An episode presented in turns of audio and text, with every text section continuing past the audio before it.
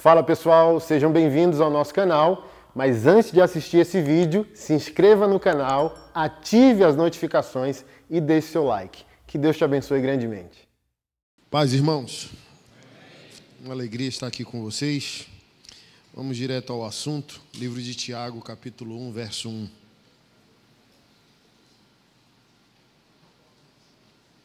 E o nosso tema hoje será Santidade de aquário não forma homens de verdade. Você já ouviu ou já usou a frase, né? Quando um pastor vai lá e é, faz o povo migrar da outra igreja, o que, que a gente fala? Está pescando no aquário? Está pescando no aquário dos outros, sim ou não? Todos nós usamos essa frase. Agora, a partir da mensagem de hoje, do, do entendimento que só veio hoje para mim, só veio hoje. Por isso que a igreja está atrasada. Essa frase denota que nós já estamos fracassados. Somos um aquário. E quando Jesus tira o peixe do aquário e coloca ele no oceano, ele não sobrevive. Peixes de aquário não sabem viver em um oceano. Assim como um gato de apartamento não sobrevive na rua com os gatos vira-latas. Então, por que essa tragédia ah, da masculinidade bíblica? Homens evangélicos sem a coragem dos pais da fé, sem a coragem dos profetas, sem a coragem de Jesus, sem a coragem dos apóstolos, sem a coragem dos reformadores. Dei uma entrevista ontem, o pessoal dizendo: pô, o pastor né, forte, o pastor polêmico, o pastor engajado. E eu falei bem assim: é não, é porque vocês são inúteis. Vocês estão me homenageando porque vocês são inúteis. Eu estou fazendo óbvio. Eu não faço esforço nenhum para ser quem eu sou e fazer o que eu faço. Não, como que você está? A polícia já bateu na sua porta? Calma, cara. Eu passei a madrugada transando com a minha esposa, tá tudo tranquilo. Se a polícia bater, é, qual é o motivo? Roubei, matei, violentei? Não. Você pregou. Você confrontou o Estado. Você confrontou os corruptos. Por favor, pode me chamar. Isso é uma honra. E os caras ficam assim, ó. Uau, pastor Anderson. Pastor Anderson nada, cara. Tem nada de extraordinário em um homem que está vivendo uma vida comum. É comum. É comum na Bíblia, é comum na história do cristianismo. Os pastores não gostam de falar disso, mas quando foram elogiar Martinho Lutero pela reforma protestante, ele falou: não fiz nada, cara. A palavra de Deus fez tudo enquanto eu bebia cerveja com os meus amigos. Olha a leveza, eu não fiz nada. Quem aqui conseguiria ser Martinho Lutero confrontando Roma e o papado? Nenhum de nós, talvez. Eles não fiz nada. A palavra fez tudo, eu só abri a boca. Eu só fui um instrumento. Estava tomando cerveja com os amigos.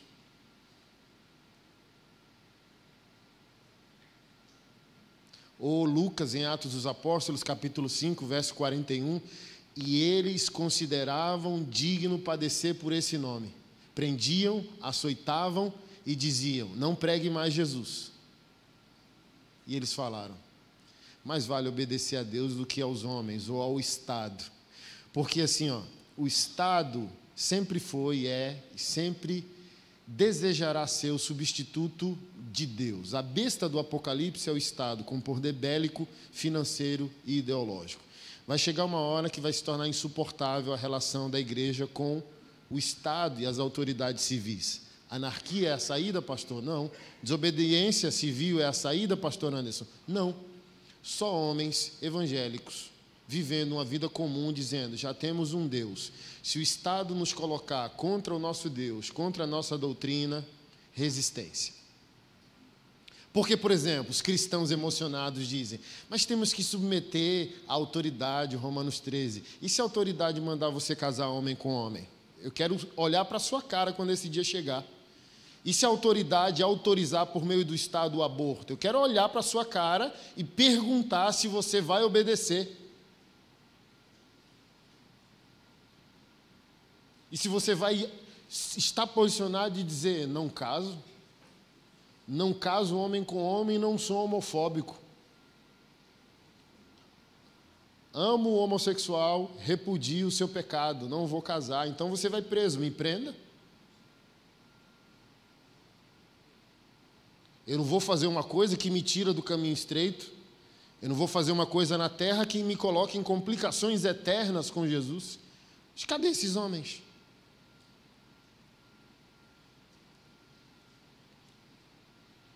Peixinho de aquário, domesticado, medroso, tímido.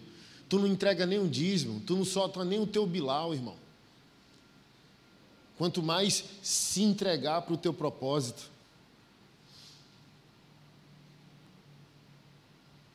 E levar com leveza a tua vida. Olha um herói. Os verdadeiros heróis não imputam a si heroísmo, porque são homens comuns. Ser revolucionário no passado era ser punk, fazer um moicano e fazer uma tatuagem, não era? Você quer ser revolucionário hoje? Seja santo, se case e tenha muitos filhos. ser anarquista hoje é ter uma família. e ser anarquista no passado era ser punk e desobedecer às leis. Hoje, você quer ser um criminoso diante do Estado, da ideologia, está tudo tomado, né? Seja fiel, seja correto, seja santo. O traficante vai preso, aqui no, no Rio de Janeiro foi preso com 700 quilos de cocaína. Aí o Estado vai lá, o STF vai lá dizendo, não, pode liberar. Aí o policial tem que ir lá, desculpa, tá? Então, se você quer ser louvado hoje pelo mundo, faça o errado. O errado virou certo quer ser censurado, sabe? Um cara atirou contra cinco policiais. Aí foi uma juíza lá, falou bem assim: não, só foi um ato de defesa, de resistência. Aí você é pego com a habilitação vencida e leva um esculacho da, do Estado.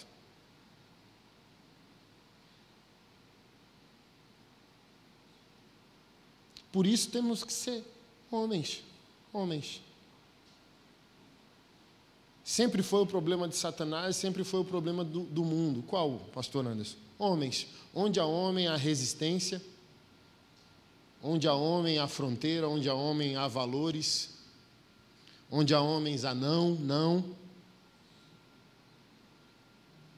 Falei isso recentemente. Um pedófilo disse numa entrevista que antes de avaliar a vítima, ele avalia se o pai é uma ameaça.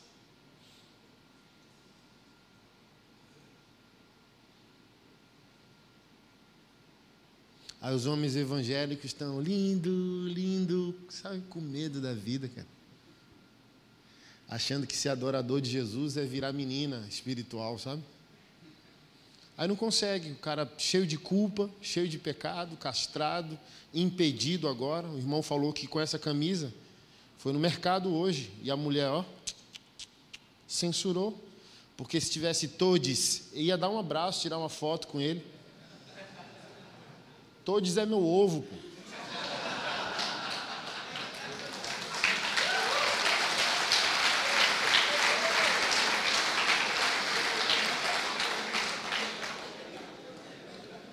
Virou crime, cara, ser homem. Virou pecado. O óbvio. Virou pecado, o óbvio. Mas deixa eu lançar esse fundamento para a gente poder ir para a palavra de Deus. Não fique tão chateado, amedrontado, acurralado com o que está acontecendo no mundo. A tese progressista não dura duas, três décadas, porque o cara que está sendo impedido de ser homem, se envergonha de ser homem, ou é, quer agradar a cultura se desconstruindo, ele é feminista, se cala para a pauta assassina do feminismo que mata crianças no ventre então esse cara desistiu de ser pai, porque aceitou uma mulher abortista como sua esposa, ok? Primeira arrancada do culhão, arrancou o culhão direito, só tem um. Aí a testosterona não está mais sendo produzida no organismo dele. Aí ele que não aceita, aceitou a pauta da mulher feminista de não querer ser homem, agora está impedido de ser pai. Aí ela vira pai de pet, compra um gato ou um cachorro. Aí ela arrancou o outro culhão dele. Então, esse cara desconstruído com uma mulher feminista que mata crianças no ventre, eles não terão filhos. Então, eles não vivem a família bíblica que é a arma contra o mundo e contra o pecado. Então, em 20 anos, essa ilusão acaba, porque não há descendência. Então, você quer mudar o mundo, volte para sua casa, ame e seja fiel à sua esposa e seja uma referência aos seus filhos. Os filhos que eles não querem ter, as crianças que eles querem matar no ventre, nós teremos um, dois, três, quatro, cinco. Quantos filhos Deus permitir as nossas finanças conseguir cuidar?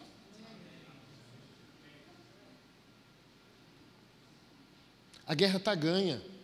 Só precisamos ser fiéis. Porque a guerra está ganha com a flecha. Salmo 127. Quem é a flecha? Nossos filhos. Não está ganha com a gente.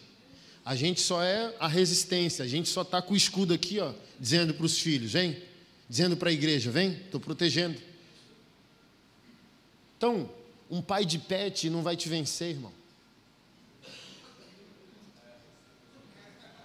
Se tu for homem, se tu for homem, um pai de pet não vai vencer você.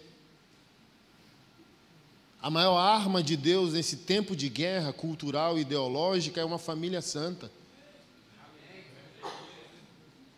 É você estar tá aqui, uma esposa sorrindo com saudade de você. É você sair de casa e ela já falar, já estou com saudade, hein? Volta logo.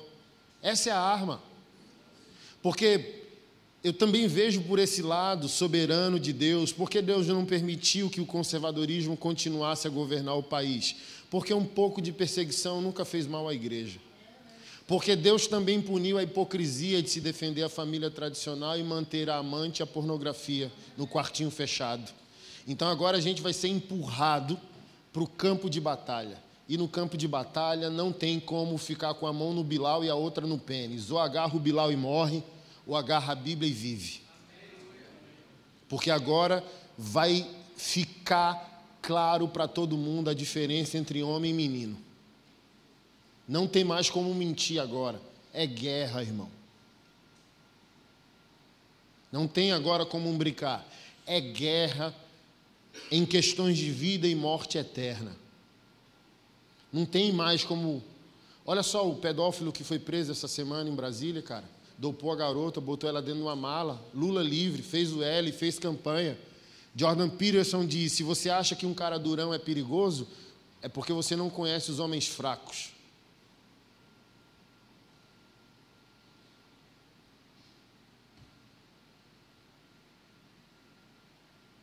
Então temos que levantar, a defesa é nossa, a resistência é nossa.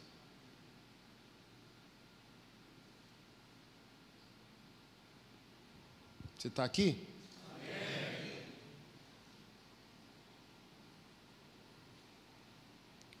Esse tempo vai ficar pior para a igreja. O próximo passo do sistema amordaçar a igreja doutrinariamente, impedir ela de pregar a mensagem clara e a mensagem que está escrita. Isso só não vai ser possível se os homens evangélicos se posicionarem para mostrar para os verdadeiros pastores que estão também meio atordoados que eles não estão só. Se empreender o meu pastor, 500 homens estão na porta da delegacia amanhã. É isso. É a única coisa que fará com que o sistema pare. É a igreja mostrar que está posicionada e os seus líderes não estão sozinhos. Se um pastor Silas for preso, 50 mil pessoas na porta de uma delegacia. Aí eu quero ver que sistema aguenta a igreja. O pastor Anderson for preso, 10 mil homens na porta da delegacia. Se qualquer pastor nesse país for preso, nós pegaremos a passagem aérea e vamos lá. Mas por que, que a gente não está interessado nisso? Porque a gente está envergonhado ainda por causa do nosso pecado. Eu não quero sacrificar a minha vida, porque já estou sacrificando ela no altar da imoralidade. Defendi a família tradicional, mas tenho minha amante, meus contatinhos.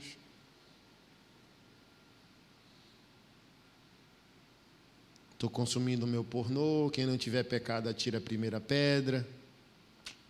Não vai. Um cara desse não vai para frente. Um cara desse não põe medo em ninguém. Os demônios zombam dessa fé conservadora, entende? E parte da igreja não entendeu porque eu bati tanto no conservadorismo. Porque o conservadorismo ele é colega da igreja, mas ele não é irmão que conservadorismo não é evangelho. Que sem santidade ninguém verá o Senhor. A mensagem que parte da igreja mandou é que só bastava ser conservador, já estava tudo bem. E não é esse o caminho. A igreja é superior a tudo e a todos. Seja do lado de lá ou do lado de cá. Pastores são maiores que políticos. Não podemos baixar a cabeça e a guarda, entregar o altar e o púlpito, sabe? Essa guerra vai nos posicionar de maneira radical, clara, acabar com a nossa prostituição de misturar o que não pode ser misturado. Ah, então não podemos receber um político? Podemos. Cita ele, mas ele não sobe. Faz uma reunião segunda noite para a igreja ouvir, mas não bota ele aqui, não, não dê a ele a sensação que nós aprovamos a terra.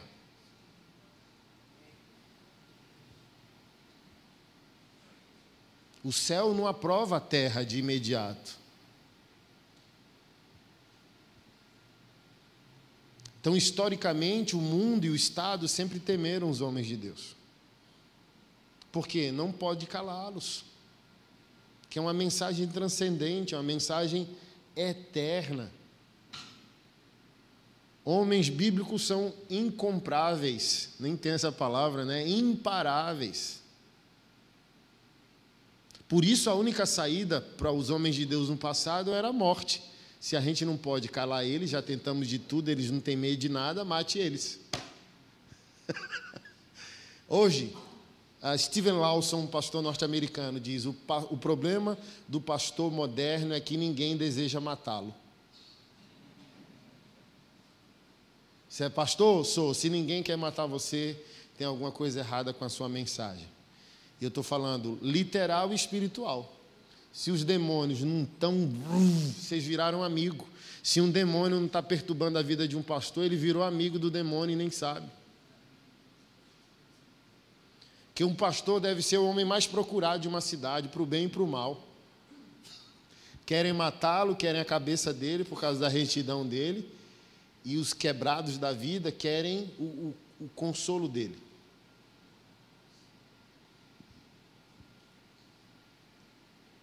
Então, se não querem te matar, se não querem te prender, se não estão procurando você como um homem de paz, um homem de cura e um homem de consolo, sua teologia está toda errada, amado. Temos que imitar Jó lá. Quebrei os dentes dos ímpios, está escrito lá. Tirei das suas presas suas vítimas. Fui os olhos dos cegos, fui os pés dos aleijados, as viúvas te louvavam por minha existência. Eu era o pai dos órfãos e dos pobres. Olha só, irmão, um homem de Deus dizendo: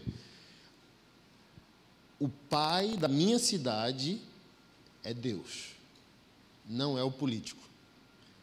Porque o, o homem de Deus aceita o desafio que ele é o corpo de Deus. Se ele não fizer, não vai ser feita a tarefa. Se ele não confrontar, ninguém vai. Se ele não consolar, ninguém vai. Se ele não cuidar, ninguém cuida. Porque ele é a parte visível de um Deus invisível. Então, vamos orar. Orar para quê se você não quer agir? Orar para quê se o teu Deus é invisível? Por que orar? O que é vamos orar? É você dizendo assim: ó, eu não quero ser usado para resolver o problema que eu estou orando para que Deus resolva. Porque para Deus resolver precisa de mãos e tempo e dedicação. Ele precisa que alguém dê o tempo e dê o que? A dedicação e o recurso. Então requer suor, prioridade e dinheiro. Aí os caras falam, vou orar. Por quê? Não querem fazer.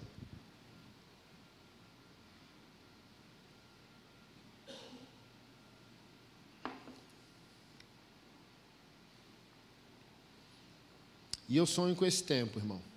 Eu não gostaria, sempre orei, Senhor, poupa o Brasil, né? deixa o Satanás perseguir todas as nações, preserva a gente na prosperidade, mas Deus não me ouviu, não. É soberano, né? Não, vocês também vão ser perseguidos. Tem pastor preso já porque pregou contra feitiçaria, preconceito religioso lá em Recife. Arrumei um advogado para ele. É isso que eu estou falando para você. É seu irmão, é seu problema. Fui lá, peguei o melhor advogado de direito religioso do Brasil. Ele falou: Eu não posso, mas eu vou indicar aqui o outro melhor amigo. Indicou, conectei com a esposa.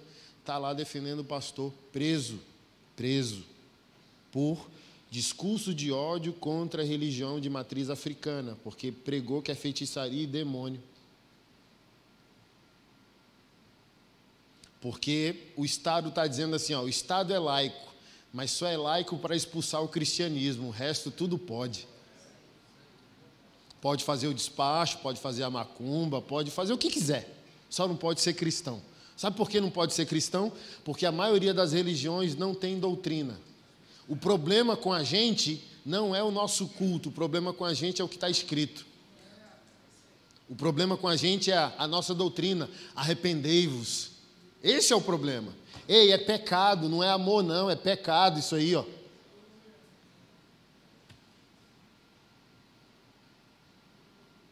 Mas lá na Umbanda está tudo bem, porque tem ritual espiritual, mas não tem doutrina, então é livre. Aqui não, irmão, não é homofobia, é, de, é, é, é confissão de fé. Um pastor não casar homem com homem não é ódio, não é discurso de ódio, não é homofobia, é doutrina, é confissão de fé. Ei, querido, eu não posso fazer esse casamento. Eu não posso concordar com você. E aqui eu encerro. Todo o problema de um homem medroso evangélico, de um pastor medroso ou que relativizou a Bíblia, é justamente a tese que eu confirmo homens que passaram a viver um padrão de vida contrário às Escrituras, porque foram infiéis ao padrão e agora estão querendo adequar Deus a si. Pastor, o que você está querendo dizer? Vamos usar alguns exemplos aqui. Caio Fábio. É, e, e eu não vou falar de pecado para punir pessoas. Eu estou dando um exemplo para você e esse exemplo fundamentar você numa robustez evangélica. Nunca negocie com o pecado mesmo pecando. Se você pecar mesmo sendo pastor, diga para todo mundo: eu fui infiel, mas a mensagem é fiel. Mas o que está acontecendo? Os homens evangélicos e os pastores evangélicos pecam e diminuem o poder da doutrina, negociam a doutrina. Então, desde que o Caio Fábio caiu em imoralidade sexual, ele vem negociando. E semana passada eu entendi por que ele é um pastor liberal. Numa entrevista, ele disse: o inferno não existe, o inferno futuro prometido pela Bíblia. O inferno é aqui. Eu tenho, meu filho mais velho é gay, minha neta mais velha é gay, e nenhum problema. Eu não estou aqui criticando essa liberdade. O não crer é um direito que o Criador deu. Você pode não crer e está tudo bem. Você pode ser gay, está tudo bem. Eu estou falando aqui de fidelidade masculina, fidelidade pastoral. Ele negociou sua primeira santidade, que foi a conjugal, aí começou a desconstruir. Agora, em nome do, dos pecados dos filhos, ele quer desconstruir Jesus, desconstruir o inferno para ficar bem com a sua própria consciência omissa. Se eu fui omisso em ser santo, agora eu vou ser omisso ao pecado dos meus filhos para poder ser um bom pai. Eli, né, negociando a santidade dos filhos. Kleber Lucas, aqui do Rio de Janeiro, eu não vou nem falar, já pediu gol no Fantástico de tanta mulher que casou, né? Acho que está no quarto casamento. Que pastor vai ser fiel, irmão, à doutrina no quarto casamento? Leonardo Gonçalves divorciou, não conseguiu ser másculo para liderar uma mulher. Todo cara liberal está administrando algo que a Bíblia condena. Nenhum homem com a vida santa negocia o que está escrito, porque o que está escrito transformou a vida dele. Se o cara relativiza o que está escrito, pode pegar uma lupa e olhar na vida dele. Ele está administrando algo que a Bíblia condena. Porque se Jesus é o que está escrito, Caio Fábio está encurralado, ele é réu. Mas ele não quer ser réu, então ele quer fazer o quê? Desconstruir o que está escrito. Desconstruir o que a Bíblia disse. Mas olha que interessante, a cultura louva esses caras. Hermes Fernandes, aqui do Rio de Janeiro também pastor liberal, a cultura, ó. Mas manda esses caras fazer um culto, vencemos a guerra. Manda esses caras fazer um culto para ver se eles colocam a quantidade de homens que estão aqui. Eles fizeram um culto juntos aqui no Rio de Janeiro. Não deu dez pessoas, então eles são louvados pela cultura nas redes sociais, mas o mesmo que louva eles não se converterá.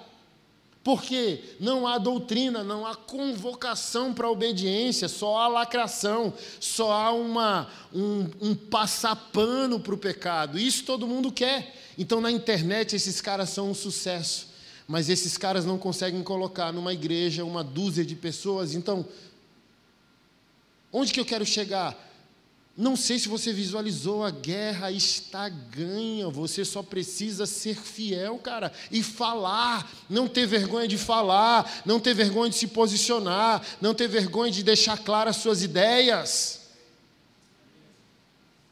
Porque se a gente coloca aqui quase 300 homens e os caras não colocam 10 pessoas num culto, por que, que a gente está calado e esses caras estão falando como se tivesse um milhão de pessoas com eles. Porque esse é o barulho. Eu não te conheço, eu não estou citando o teu nome, mas eu estou citando o nome deles, porque eles estão fazendo barulho, eles estão levando pessoas para o inferno, eles estão distorcendo a palavra de Deus, eles estão negociando a santidade. Mas estão fazendo barulho como se fossem muitos e não são. E nós somos muitos, e por que não há barulho? Porque a gente está com medo, porque a gente está em pecado, e pecado gera covardia. Porque a gente está vivendo uma fé, às vezes falsa, e quando o assunto é político, um conservadorismo que dá nojo às narinas do Senhor. Porque vai defender o que é certo e não está vivendo o que é certo nos bastidores da vida. E a gente vai perdendo o coração dos nossos filhos, porque os nossos filhos vão assistindo à hipocrisia de um discurso certo e uma vida errada.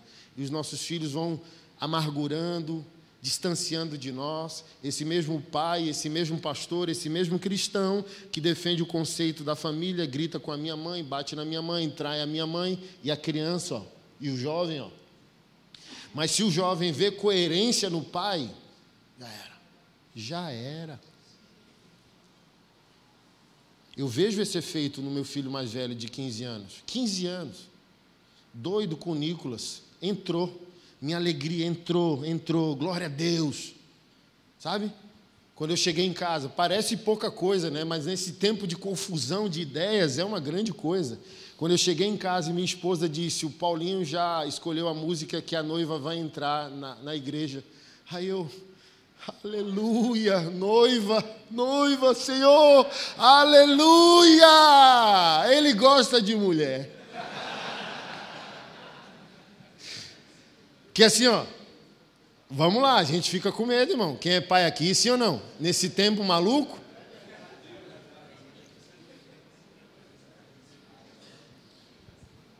Aí ele chegou, essa semana ele trollou um amigo na escola.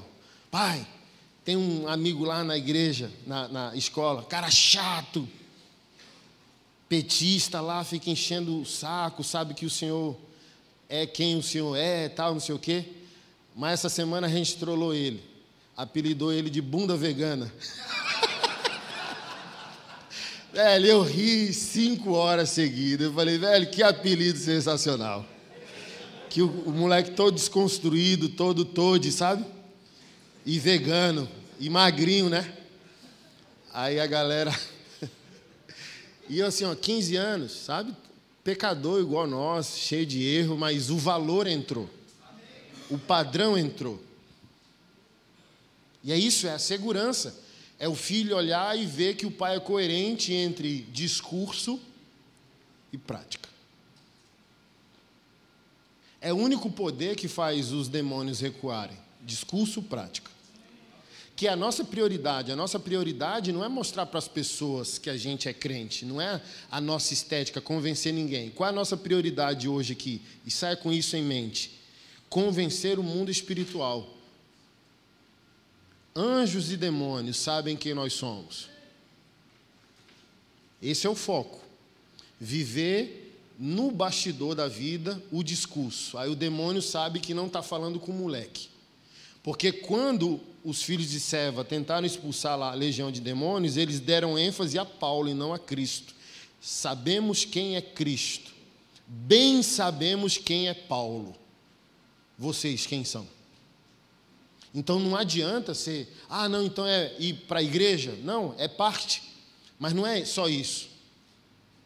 Porque o demônio crê em treme. Então não é ser evangélico, não é frequentar mais culto, é sair do culto com o compromisso de viver na vida o que aprendeu com o pastor. Aí o demônio vai dizer: Ó, esse cara aí não é brincadeira, não, hein? Como eles falaram para Paulo: esse cara aí não é brincadeira, não. Ou mata ele, ou ele quebra a gente. Então é o que eu sempre digo: os demônios que estavam ali entendiam que só podiam ter paz quando Paulo dormia. Aí quando Paulo acordava, eles se baratinavam todo, porque o homem de Deus acordou. E quando o homem de Deus está acordado, prejuízo para as trevas.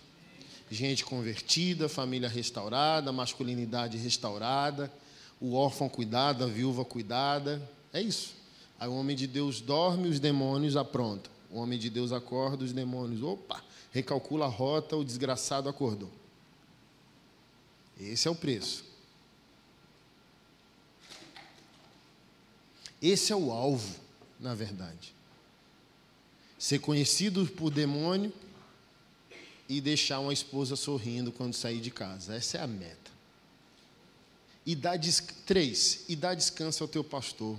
Miserável é o homem evangélico que não liga para a gente para pagar um açaí, que não liga para a gente para pagar um almoço. Quando toca um telefone, o pastor já, ó, porque sabe o que? Problema. Velório, batismo, punheta, adultério. Nunca é Pastor, eu te amo. Nunca é, pastor, o Pix, quero mandar uma oferta de honra. Pastor, estou aqui na pizzaria, vem para cá. Não é? Nunca é. Por quê? Aquário. O peixe só liga porque quer ração.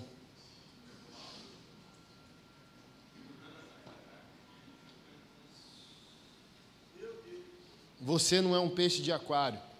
John Wesley disse: a minha paróquia é o mundo, a minha igreja é o mundo. Ou seja, a gente está no aquário quando é bebê. Mas quando chega o tempo da maturidade, precisam tirar a gente do aquário e colocar no oceano.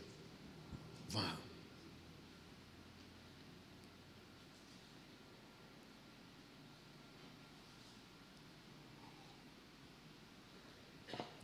Tiago 1, 1. Eu, Tiago, escravo de Deus e do Senhor Jesus Cristo, envio essa carta às doze tribos espalhadas pelo mundo. Saudações. Primeiro pé na porta. Tiago já começa assim, ó, escravo de Deus e do Senhor Jesus Cristo. Escravo. Eu, eu falo isso nas minhas redes sociais, você tem que ver os evangélicos lá. Que isso, eu sou filho, não sou escravo. Olha a tragédia, irmão. Tento explicar sempre: o Novo Testamento chama Deus de Pai por volta de 120 vezes, mas chama Jesus de Senhor por volta de 370 vezes. Então eu só posso chegar a uma conclusão óbvia: Deus só é Pai de quem Jesus Cristo é Senhor. A palavra grega para Senhor é Kyrios, que também significa Senhor de um escravo. E a palavra para escravo ou servo no Novo Testamento é doulos, escravo. Falei para os irmãos no almoço. Eu não estou aqui no púlpito porque quero fama, porque minha família é disfuncional, né? Fico sempre pensando nisso. Briga para pregar, briga para cantar na igreja. Eu queria estar em casa, eu não queria estar aqui em Niterói. Eu queria estar no meu sofá agora, pô. Assistindo Netflix com minha mulher, meus meninos e meus cachorros lá disputando o afeto. A mulher está lá abraçada. Aí ela sai para pegar uma água. Quando ela volta, um filho já Ei, é meu lugar. Aí o menino sai para pegar um brinquedo, daqui a pouco é a cachorra que pula. Ei, é meu pai, ei, é meu marido. É, é a minha igreja, irmão. Não preciso sair de casa para provar nada. Por que, que eu estou aqui? Porque eu sou escravo, escravo de um Senhor que tem um propósito. Então, o verdadeiro obreiro da casa do Senhor não faz isso por fama nem carência e querer ibope. Ele faz porque é escravo. Aí de mim se não fizer. Aí já começa por aí o problema. O crente moderno quer privilégios, direitos, não quer mais deveres. Inclusive a santidade, como o crente moderno não é um crente de dever, ele abriu mão até de ser santo, porque ele quer a promessa, ele quer a cura, ele quer o manto, ele quer o mistério, ele quer o enigma, ele quer a promessa, mas ele não quer morrer, ele não quer sacrifício, ele não quer obediência, só quer privilégio não quer obrigações. E tudo foi sendo remodelado. E isso foi matando a natureza heróica da igreja. Ela é a noiva, sim, mas ela sempre foi uma noiva guerreira. Hoje ela é uma noiva passiva.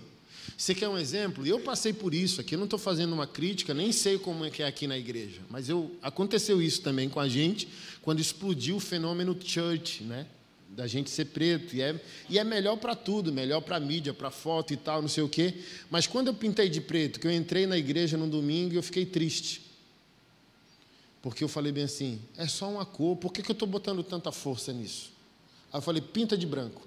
Mas a gente gastou um dinheiro pintando de preto, pinta de branco.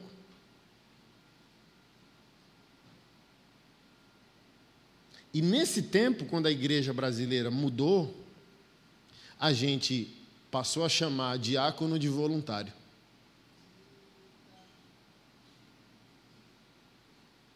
Outra coisa que nas redes sociais o povo fica nervoso comigo.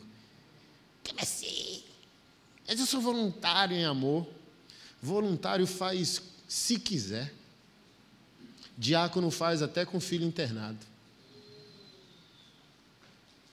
Pelo menos eu sou dessa época. Senhor, tem misericórdia, cuida do meu filho, que eu estou indo cumprir minha escala. Aí deixou leve. Leve gera leveza, leveza gera o quê? Leviandade. Mas a obra de Deus é o quê? Pesada. Pesada de sofrimento? Não, pesada de responsabilidade. Jordan Peterson diz: Você quer ser um homem? Quero. Encontre o maior fardo que você puder e carregue ele.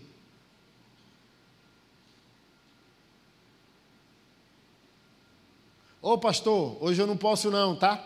Hoje, hoje pode.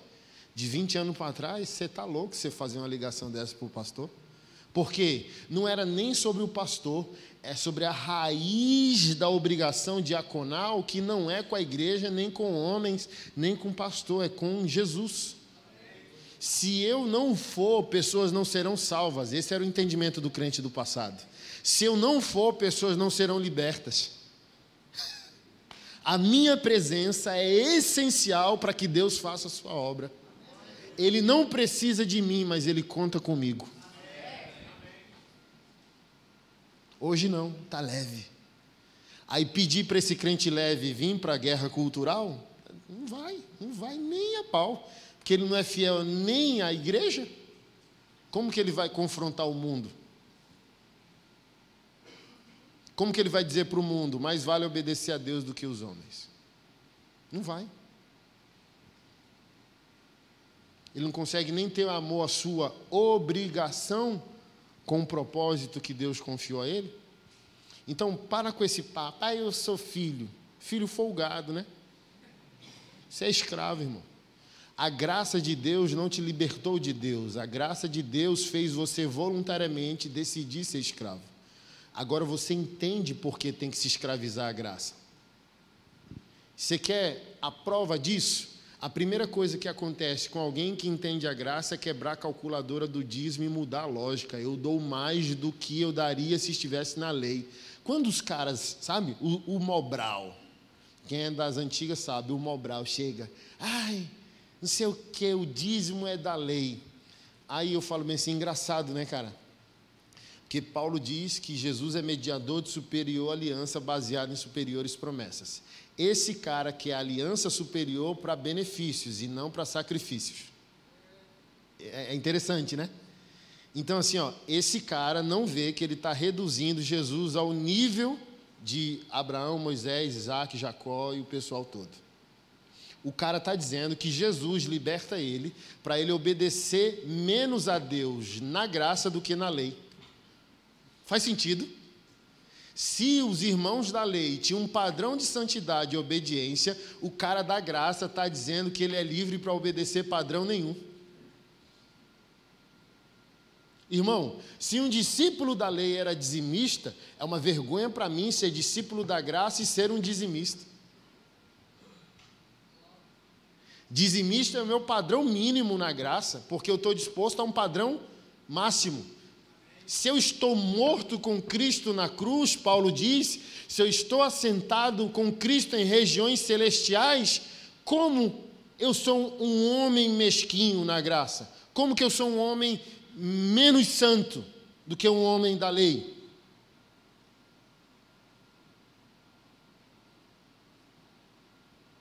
O cara chegou para mim umas três semanas, me provocando, né? Porque tem uns caras que vão me provocar ali sabe que em alguns assuntos são intolerantes. Ah, vou, estou fazendo nada, vou perturbar o pastor Anderson no Instagram. Aí o cara foi lá, dizendo bem assim: Ó, oh, eu até cria que você era diferenciado, mas você é igual os outros, né? Você crê no dízimo. Ó, ó, ó o início da conversa do cara. Tá. Aí eu falei bem assim: Cara, não quer dizimar, não congrega, irmão. Fica em casa, bicho. Não vai perturbar a vida de nenhum pastor. Tem os, os, os caras vagabundo, pastor vagabundo? Tem, mas a maioria dos pastores são homens de Deus. Fique em casa, não perturba a vida de pastor nenhum. Porque assim, ó, tu não crê no dízimo, aí tu vai sair de casa para ir egoisticamente numa igreja onde, onde tu vai sentar, alguém dizimou aquela cadeira. O pastor vai pregar para ti, o microfone alguém dizimou os instrumentos alguém dizimou. Até a arca de Noé, que teu filho vai pintar no departamento infantil, o lanche que ele vai comer foi um dízimo. Fique em casa, cara. Tipo, tu é menino, assim, tu é um prejuízo para a igreja. Se sair de casa e for para uma igreja, cara, fique em casa. Tu é um prejuízo. Tu é uma lepra. Tu é um câncer. Fique em casa, irmão. Porque assim, ó. Ah, então, quem não dizima não congrega? Não, não estou falando de quem não pode, eu estou falando do canalha que não quer, sabendo que é o dízimo que movimenta a igreja. O cara sabe que ele foi abençoado pelo mecanismo que concedeu vida a ele, sim ou não? E para esse mecanismo florescer, precisa do quê? Do recurso, do dinheiro. Aí o cara está dizendo bem assim: não, eu não vou fazer, e eu sou contra fazer. É falta de caráter, cara. Se a gente está falando de masculinidade, é falta de masculinidade. Tipo assim, ó, não quero fazer. Então por que você está vivendo o benefício do espaço que você não quer honrar? Então vai para casa, cara.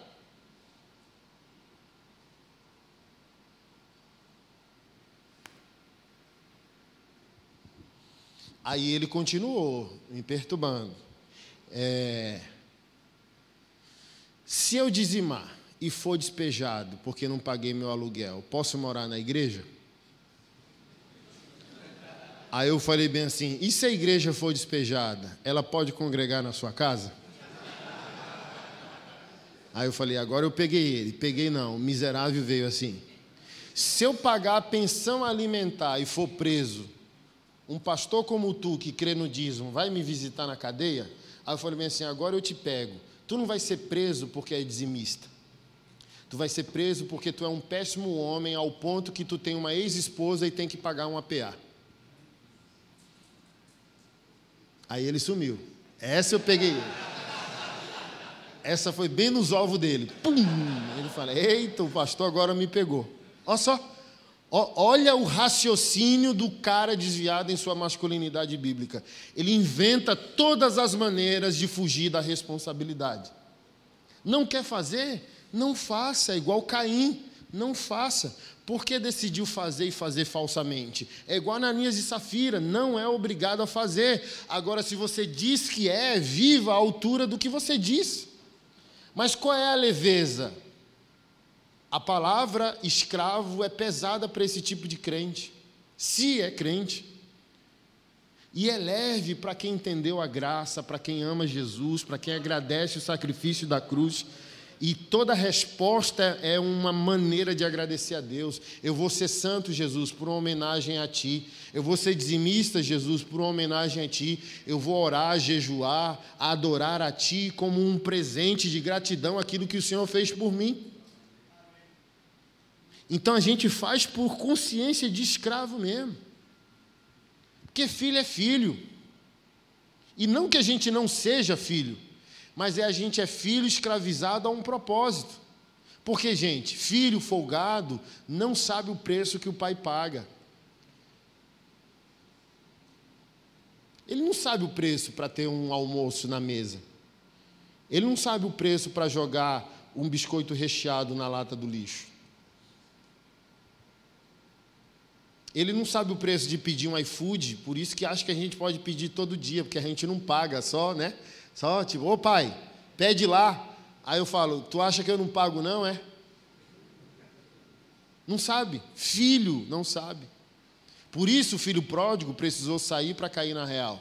Porque ele não sabe o preço que se leva para gerenciar um lar. Depois a ficha cai.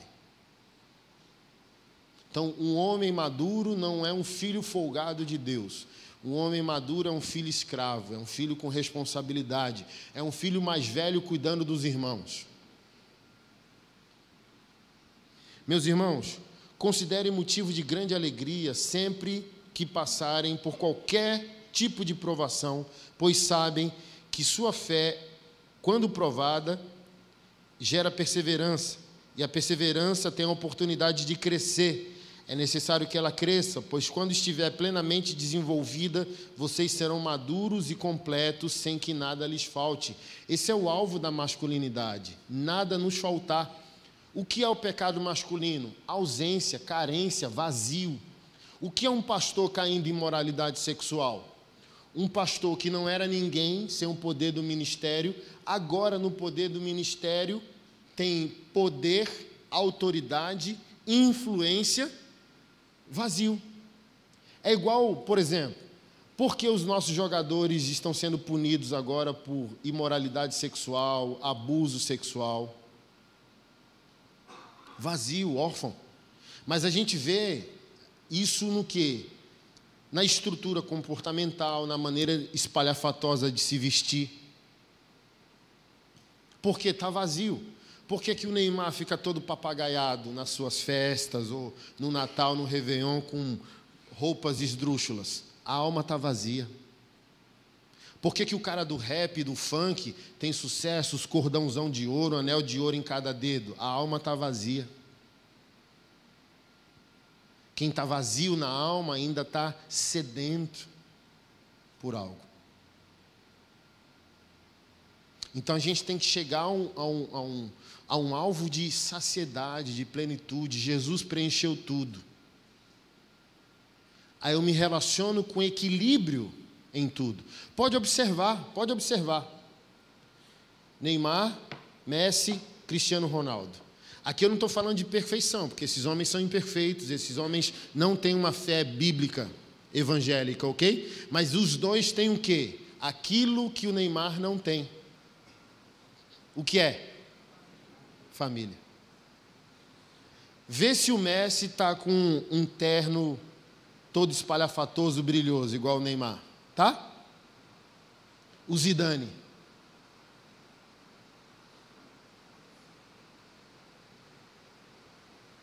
Porque família fecha lacunas na alma de um homem. O Neymar está vazio ainda. Porque o pai que deveria supri-lo é mais vazio que ele.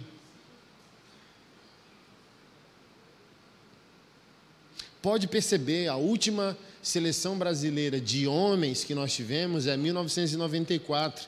E pode perceber que a maioria daqueles homens são até hoje pais de famílias e alguns se tornaram pastores. Porque era a seleção da camisa para dentro. Aí quando autorizou tirar a camisa, é, chuteira é, colorida, moicano, tatuagem, deu tudo errado, irmão. Alguns craquem em campo, só em campo. Um desastre na vida.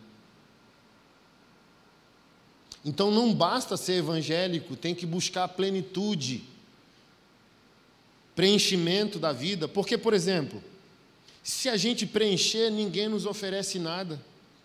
Já está cheio. A Bíblia diz: ó, a alma farta pisa o favo de mel, mas para a alma faminta até o amargo é doce.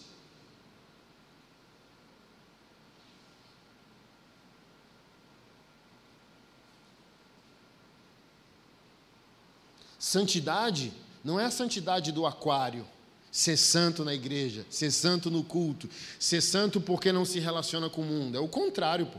É ser santo lá. Quando as pessoas me veem fora da igreja, em qualquer lugar, num show, ontem numa festa junina, festa junina católica, para piorar a imaturidade gospel. Não tinha cadeira para sentar, sabe o que eu fiz? Sentei no chão minha mulher trouxe as canjicas, os espetinhos, sentei no chão, os meninos no colo ao meu redor. Obviamente que parte de Brasília me conhece. Olha que cena. Isso para mim é santidade. A fila para pegar comida, oxe, diabo é aquilo ali no chão. Quando olhava, eu beijando o menino, comendo a comida. E quem não conhecia é, o que está acontecendo, né? O cara tatuado, barbudo, beijando o menino, a mulher do lado. Que loucura é essa? É isso. É fácil ser santo no aquário. Vai ser santo no oceano. Pô. E por que, que a gente está com medo do oceano? Porque falaram que o aquário era tudo que nós tínhamos. Ó, tem até formato de aquário em nossas igrejas. Então a gente não sabe. É assim, é igual o menino que os pais ou os avós nunca deixaram andar. Uma vez um pastor fez essa alegoria: Ô oh, doutor, meu filho não anda. Bota meu filho para andar, ele cai. Quase dois anos o menino. Aí, e como que é o dia a dia, tal? Não, a gente protege ele, ama tanto ele que ele vive no colo de todo mundo ao médico. Ah, descobri por quê, pô. Ele não, não fortaleceu os membros inferiores, só vive no colo. Nunca deixaram o menino andar, cair e levantar. É isso. A gente está, sabe, paparicando tanto os evangélicos que quando eles devem sair do aquário para ser robusto em seu testemunho lá fora, não sabem. Porque a gente está mandando o quê? O crente fugir do oceano para se esconder no aquário. Essa é a nossa santidade. Não bebo, não fumo, não assisto novela, nem Big Brother, não falo mais palavrão, bababá. Tudo coisa legal. Mas é assim, ó. Foge, irmão, do que está no oceano, vem se sentir santo no aquário. Mas o aquário é o encontro dos iguais. O aquário é luz na luz, sal no saleiro. Não há utilidade para a luz dentro da usina de luz. Não há utilidade para o sal dentro do saleiro. Tem que pegar o sal e botar na comida. Então é o contrário. Vêm para o aquário para aprender, alinhar, pegar armas de guerra e depois ó, se espalhem pelo oceano. Vão por todo mundo fazer discípulo de todas as nações. É chuva, é? Sinal de bênção, hein?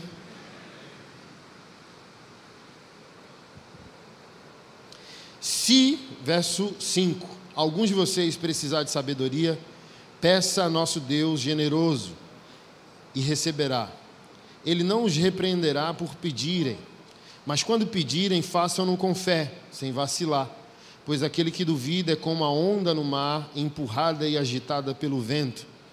Ele não deve esperar receber coisa alguma do Senhor, pois tem a mente dividida e é instável em tudo que faz. Se você ainda não recebeu de Deus o que pediu, Deus julga que você tem a mente dividida, porque tem a mente instável. É um cara sem prioridade. Porque, irmão, é fato. Quanto mais filhos, mais prosperidade chega, porque Deus entende que você virou um homem. Então, se você está tendo filhos e não está prosperando, Deus está julgando você. Você ainda está instável e está com a mente dividida, porque é fato, o dinheiro não vem, o dinheiro de Deus não vem quando não precisa vir. Então, um cara que quer ser pai de pet, ele não vai prosperar. Mesmo que ele tenha dinheiro, ele pode ter dinheiro, mas ele não é próspero, que são duas coisas diferentes. Mas um homem de Deus prospera, inclusive também financeiramente, porque ele está entrando numa esfera abençoada por Deus, que é a família e a paternidade. Quanto mais filhos, mais Deus entende que você precisa de dinheiro. E por que não está acontecendo? Você é instável em tudo que faz e tem a mente dividida. Um exemplo de mente dividida: sua esposa e sua amante e você é evangélico, como que você acha que Deus vai honrar isso aqui? Como que você acha que Deus vai derramar a bênção dele aqui?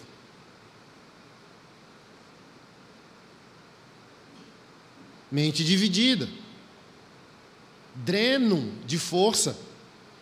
Para manter duas mulheres, você tem que ser um mentiroso profissional. Todo dia ter que inventar uma outra mentira para esconder seus segredos é um dreno de energia. Que Deus fala assim, ó, essa energia que ele tem para manter duas mulheres é a força que ele deveria usar para ser um evangelista.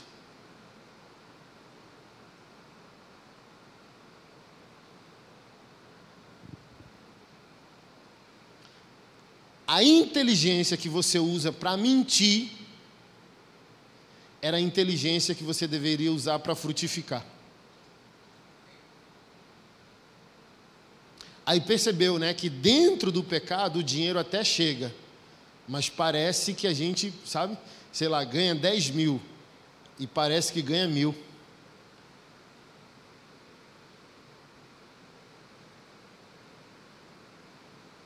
É abençoado de alguma maneira e parece que não é. Porque Deus não, não derrama a bênção.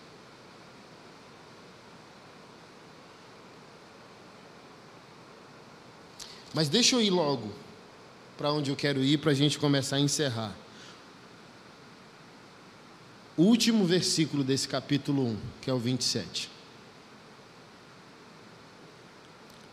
A religião pura e verdadeira aos olhos de Deus, o Pai, é esta.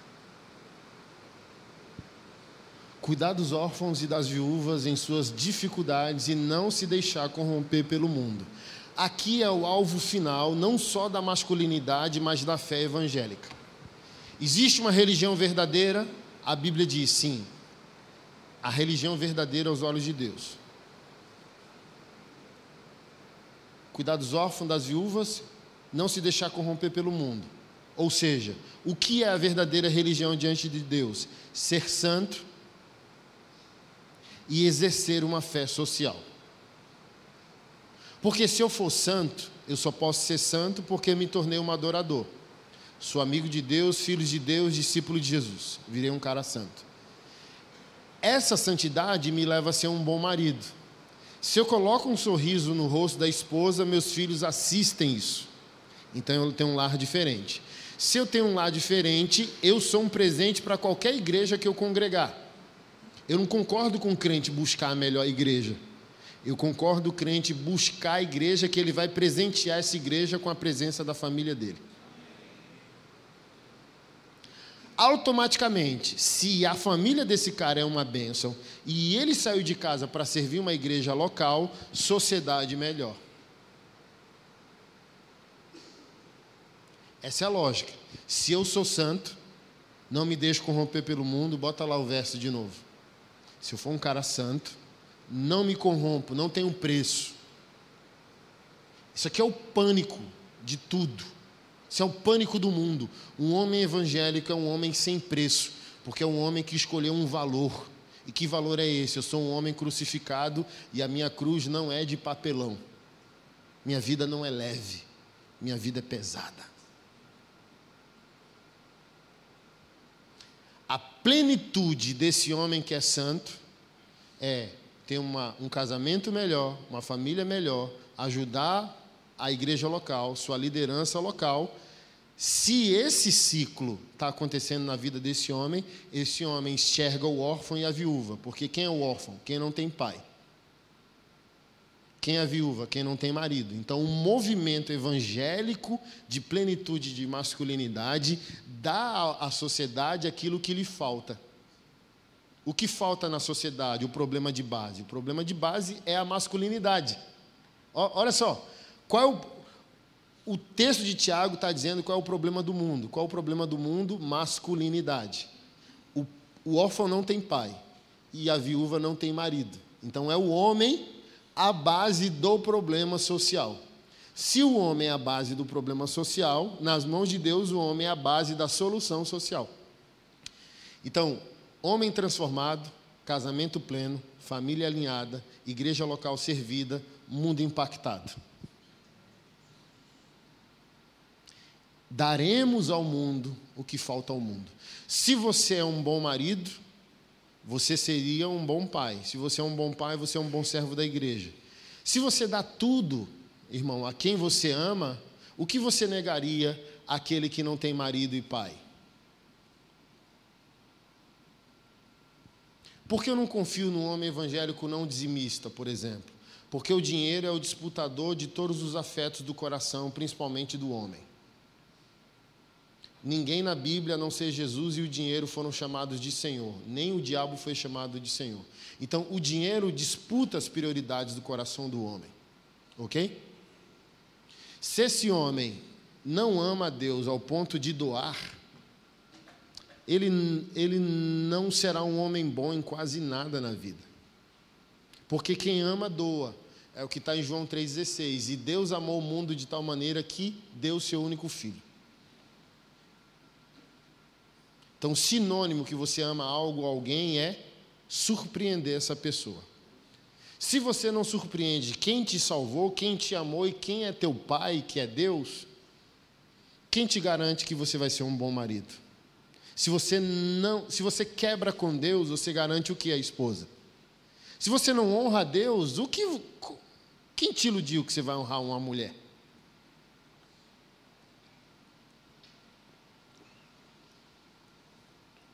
Agora, se você honra a Deus, automaticamente o que você entrega a Deus, você não negaria a sua esposa. Se você não nega a Deus, não nega a esposa, você negaria aos filhos, você negaria aos seus pais, você negaria ao irmão, você negaria à igreja, você negaria a quem sofre? Não. Então essa é uma escala. E essa escala está lá em Malaquias também. A gente só chega a temer o 3, 8, 9, 10 vocês estão me roubando no dízimo, na oferta, porque a gente não lê os quatro capítulos. Então, o cara que quebrou com Deus, quebrou com a esposa. Está lá em Malaquias que Deus odeia o divórcio. Lembra? Leu? Mas odeia o homem que se cobre de violências como se troca de roupa. Então, se o cara quebrou no altar, ele quebra no lar. Se o cara honrar o altar, ele honra o lar. E a sociedade é fruto daquilo que acontece na igreja e na tua casa. Então a gente nunca vai construir uma sociedade melhor com homens piores. Por isso que politicamente a gente está nesse tempo terrível, onde parte das pessoas querem ser salvos moralmente por Bolsonaro e parte das pessoas querem ser salvos socialmente pelo Lula. Isso é, um, é, é uma declaração de derrota evangélica. Se o país está dizendo os pobres são, vão ser cuidados se a gente elegeu o maior corrupto da história recente da humanidade. E a gente só vai ser salvo moralmente se a gente eleger um homem que está no terceiro casamento. Mesmo que a gente entenda que ele é um colega. Ele é um colega, ele não é um irmão. Ele é um colega, não é o nosso salvador. Já temos salvador. Está aqui? Ah, e agora o que faremos? O nosso mito está inelegível. Eu sou discípulo de Jesus. Eu queria ter ele como colega? Adoraria. Mas se ele está impedido de fazer, eu não preciso dele para continuar fazendo. Eu não posso permitir, como homem evangélico, que os meus irmãos digam: uma cesta básica só vai chegar na minha casa se o presidente for de esquerda. E a gente só vai ter um plano moral para a família tradicional se a gente eleger um conservador. Cadê os homens evangélicos? Porque isso aqui, ó, bota o texto de novo. Bota o texto aqui. Conservadorismo, não se deixar corromper pelo mundo. Justiça social, cuidar dos órfãos da viúva. Então a gente não precisa nem de Lula nem de Bolsonaro. A gente só precisa honrar nossa fé. A gente só precisa ser bíblico. Quem vier, vem para ajudar o que os homens evangélicos estão fazendo. Então imagina se cada um de nós aqui se tornasse resolvedores de problemas morais e sociais no seu bairro, na sua igreja e na sua cidade.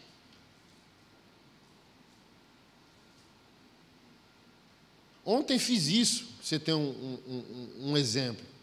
Dia corrido, uma hora de onde eu estava, alguém estava precisando de um andajá de bebê. Fui lá, comprei 399 reais, botei dentro do carro e fui lá. Uma quebrada, chão de barro, sem sofá, mulher deitada no chão, marido cego, precisando de um exame de vista. Fez o café lá na cozinha toda suja. Estou lá, e precisa entender isso. O problema dessa família só vai ser resolvido se o, o membro do corpo de Cristo mais perto deles ir até lá.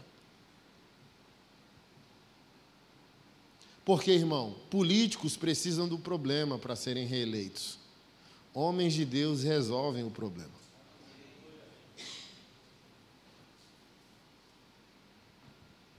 é uma derrota para nós.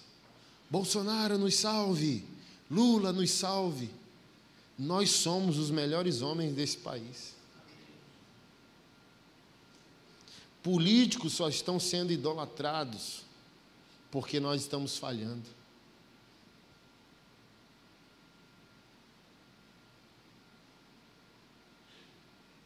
Eu não estou comparando os dois, tá? Fica chateado, não, não tem nem comparação, né? Eu estou falando sobre você. O seu vazio, o vazio que você deixou, gera idolatria. Por isso que nós fazemos no Brasil pastores serem celebridades. Porque a gente é um país órfão que não está sendo curado pelos homens evangélicos. Eu preguei em Portugal ano passado e o, o, irmão que, o pastor que me recebeu era barbeiro. Falou que o presidente de Portugal ganha 4 mil euros, estava na porta da barbearia, ninguém pede uma foto. Por quê? É um servidor público, não é celebridade. Nunca que isso vai acontecer no país. Tá? político sai na rua, a gente falta. Oh, Deus está passando aqui, entende? Órfãos. E essa orfandade só vai ser curada com homens evangélicos cumprindo o que está escrito. Então as pessoas estão tão desesperadas moralmente que querem ser redimidas por um político. As pessoas estão tão desesperadas socialmente que querem ser redimidos por um político. Por isso que eu estou falando que o Estado é a besta do Apocalipse. O, o ser humano vazio dando ao Estado e à política uma esperança que não cabe a eles. Porque a política vai falhar, está aí na nossa cara, falhou, pô. Nos atou. Paramos de ser quem deveríamos? Não, esse aqui é o nosso destino. Isso aqui é o que nos espera. Pelo contrário, agora vai nos inspirar mais a vivermos o que está escrito, a não recuarmos naquilo que nós cremos.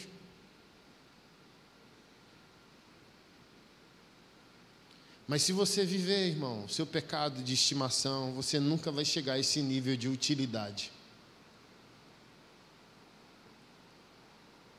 Você nunca vai chegar numa reunião com Jesus e dizer: Jesus, cansei de te dar problema. Eu vim aqui me apresentar como uma solução.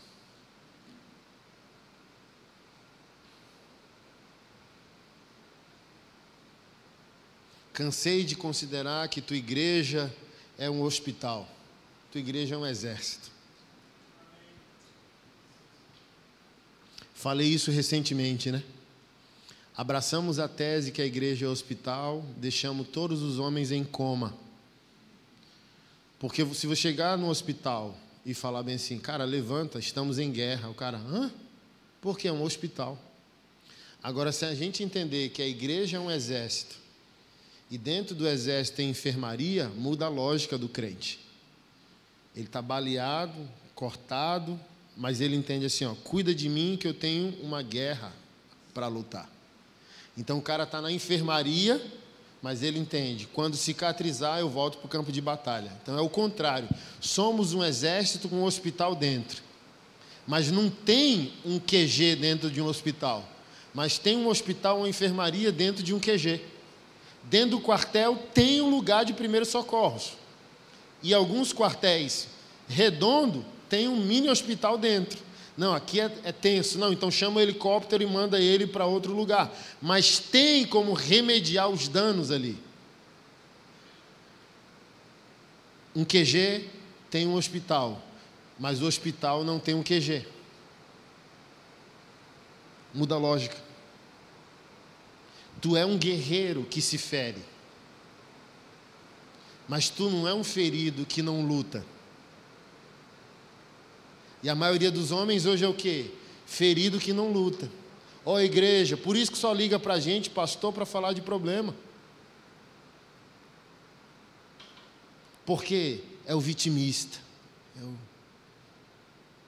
Hoje não foi dia de falar de Davi, mas está escrito lá, 2 Samuel capítulo 12, que quando Davi levanta ali do lamento do adultério e da morte da criança, Está lá escrito assim: os seus servos ficaram perplexos. Porque não levantou o paciente de um hospital, levantou um guerreiro ferido, mas que continuava guerreiro. Está escrito assim: que ele jejuou, orou e suplicou a Deus por sete dias, para Deus não matar a criança, fruto do adultério dele com Betseba. Sete dias. Então, olha que tipo de homem Davi era. Então não usa ele como exemplo para o teu pecado, usa ele como exemplo para o teu arrependimento. Porque a primeira coisa, talvez, que você faria hoje, como evangélico de hoje, era sugerir um aborto para o adultério. Mas Davi sabia e reconhecia que a vida era sagrada, mesmo concebida em pecado, o filho é uma bênção.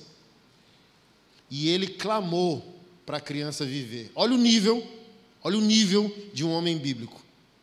Eu não vou querer que a criança morra por causa do meu pecado, não tem nada a ver.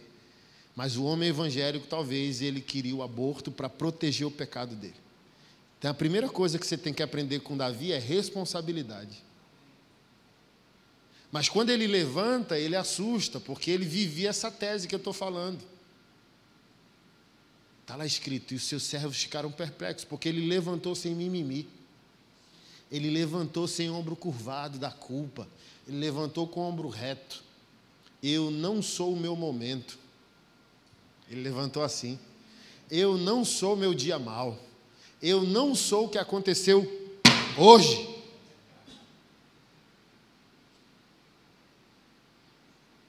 E se Deus me perdoou, ninguém me condenará, nem eu mesmo. Então ele levanta, ó, e homens de identidade amedrontam homens sem identidade. Homens com convicção abalam homens sem convicção nenhuma. Até arrependido, Davi era viril. Porque eles queriam culpa, eles queriam remorso, eles queriam vitimismo. E o cara levanta, ó. Uau, o que está acontecendo? Parece que ele não fez o que ele fez, porque levantou sem culpa, porque já está consciente da graça, que a mesma graça que o perdoa o habilita agora uma vida maior e melhor do que a que ele tinha.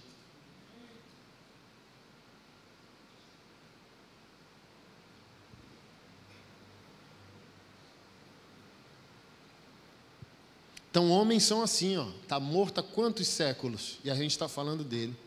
Que você entenda isso, que a tua molecagem destrói tua vida, destrói o futuro, mas que a tua masculinidade constrói o amanhã. Constrói a igreja que os nossos netos terão. Que daqui a séculos o amor que você teve por Jesus e a sua obediência esteja sendo falada pela boca de outros homens, como a gente está falando aqui de Davi. Que o teu pecado não seja o teu túmulo, mas que ele seja o teu trampolim. Não fica nadando na merda, irmão, sai daí. Sabe por que Davi assustou? Porque ele levantou entendendo que quem nasceu para rastejar não foi o filho de Deus, mas foi a serpente. Que caminhar no chão, rastejar no chão é coisa para o diabo, comer pó é para o diabo. Mas os filhos de Deus são erguidos para comer na mesa com o Pai. Então, que tal dar um basta hoje nisso aí?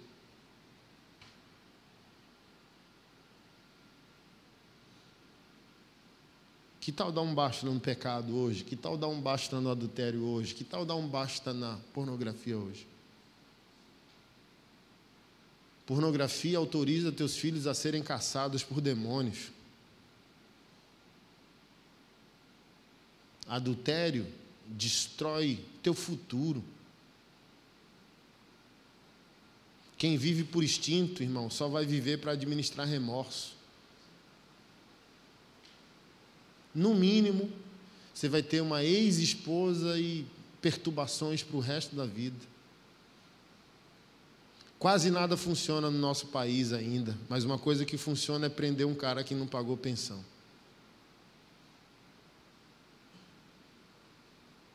O salário do pecado é a morte, isso é uma morte.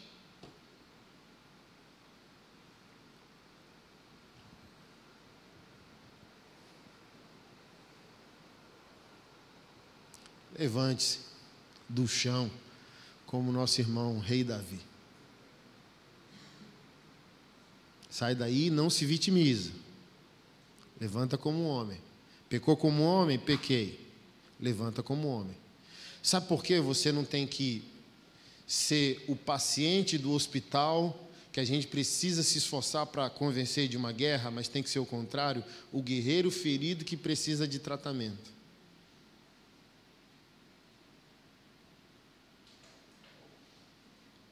Porque existe uma grande responsabilidade diante de nós. E a gente não vai encarar isso como vítimas. A gente não pode impor às pessoas que nos perdoem na rapidez que a gente gozou. Sabe, o marido trai a esposa, quer obrigar a esposa a perdoar como se o perdão fosse tão rápido quanto a ejaculação.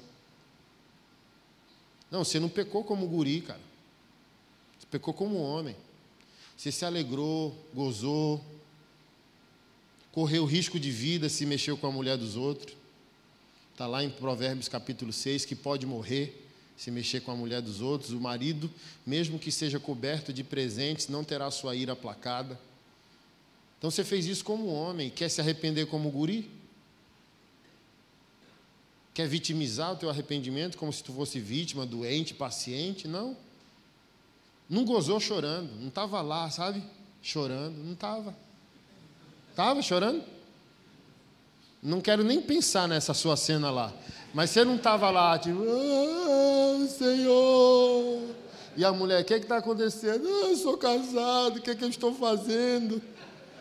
Não foi assim, não. Gostou, se alegrou. Entendeu? Pecou como homem. Então se arrependa como homem. Fui eu. Foi o que Davi disse. Fui eu. E deixa eu usar mais uma vez isso. Davi pecou e assumiu e não sumiu da Bíblia. Adão pecou, não assumiu e sumiu da Bíblia. Não sei se você gosta de ler a Bíblia, mas nenhum livro da Bíblia foi escrito por Adão, nenhum dos 66. Ele viu, ele testemunhou e ele deu nome a toda a criação. O Pentateuco, os cinco primeiros livros da Bíblia, seriam muito mais bem escritos por aquele que testemunhou o fato. Quem escreveu os cinco primeiros livros da Bíblia foi Moisés, mas Adão poderia escrever talvez os cinco primeiros ou minimamente o Gênesis. Ele viu, ele deu nome. Ele poderia falar lá se existiu dinossauro, se aquela tese da Pangeia que o continente era um só. Aí alguns falam que quando Deus lançou Satanás na terra, abalou cosmicamente, separou o mundo em continentes. Ele poderia, está tá tudo lá, mas não tem. Só tem um homem fugindo de sua responsabilidade, dizendo: Não fui eu. Aí Deus apagando ele, perdoou, ele está salvo, nosso irmão, a gente vai encontrar ele no céu, mas Deus fala: Eu não uso homens vitimistas. Eu só uso protagonistas. Eu não uso homens que não assumem responsabilidade. Eu não uso homem que culpa outros por aquilo que é dever deles. Meu filho Adão, eu te perdoo, eu te restauro então, aquele sacrifício para cobrir a nudez tipifica o sacrifício de Cristo. Te perdoo. Porém, não posso te usar. Porque eu não posso usar um homem em posição fetal. Eu não posso usar um homem que assiste uma serpente distorcer sua mulher e todo o meu plano criacional. Não posso. Davi pecou horrorosamente que a gente só fala em adultério. Ele matou um inocente, ele matou o marido da mulher. Mas é um dos melhores homens que você vai conhecer no céu. Porque Deus ama no coração masculino responsabilidade. Não precisa ser perfeito, só precisa ser responsável. E a responsabilidade começa, sabe como? Fui eu. Fui eu. Desgraçado homem que sou. Sou eu mesmo. Horroroso que eu fiz, né? Mas fui eu. Horroroso que eu sou, né? Mas sou eu mesmo. E vou me empenhar em sair desse lugar. É essa mensagem que você tem que falar. Você quer uma prova que você é menino? Talvez. Talvez você um dia pecou e disse: Eu me arrependi. Sério? Que legal, glória a Deus. Já falou para a esposa? Não, senão ela vai divorciar. Então não arrependeu, irmão. Não, mas olha Davi na Bíblia. Está tão arrependido que a história está escrita na Bíblia. Você não se arrependeu. Porque se você se arrependeu, você dá à pessoa que você prometeu um voto direito de saber o que você fez. Se você fosse o traído e a adúltera fosse sua esposa, você gostaria de saber que ela se arrependeu e não te deu o direito de saber e decidir se fica? Porque falar que se arrependeu e afirmar que não vai falar porque vai perder a família, não é honroso que você pensasse nisso antes de botar o seu Bilal em outro lugar. Pensasse nisso antes. Não, mas ela vai querer o divórcio, é direito dela. Clame para ela não querer o divórcio, direito dela. Porque você quebrou a exclusividade. Ela pode ter direito de quebrar a permanência. Ah, então ela não vai me perdoar? Perdão não tem a ver com permanência. Ela vai te perdoar, mas pode não te querer. Vocês podem virar bons amigos, ter uma boa relação para criar os filhos.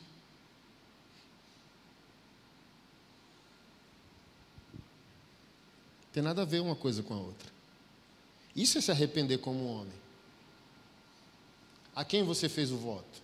Se você se arrependeu, se arrepende com Deus, glória a Deus. Mas você fez um voto com quem? Com Deus? Você fez um voto com o pastor, com o seu amigo? Não. Primeiro estágio do arrependimento pode ser com amigo, com pastor, com Deus. O segundo estágio é você ir a quem você fez o voto. Então, um pastor maduro, um pastor só vai evitar momentaneamente você contar se correr risco de vida. Mas ele fala bem assim: ó, eu vou proteger, a gente vai orar para Deus criar um ambiente para essa informação ser dada a quem você gerou um dano. Por quê? Arrependimento é sempre o caminho de Zaqueu. Eu vou devolver o que eu fraudei. Eu vou restituir a quem eu gerei dano. Então, eu era um cobrador de impostos corruptos. Se eu me arrependi, eu vou fazer o quê?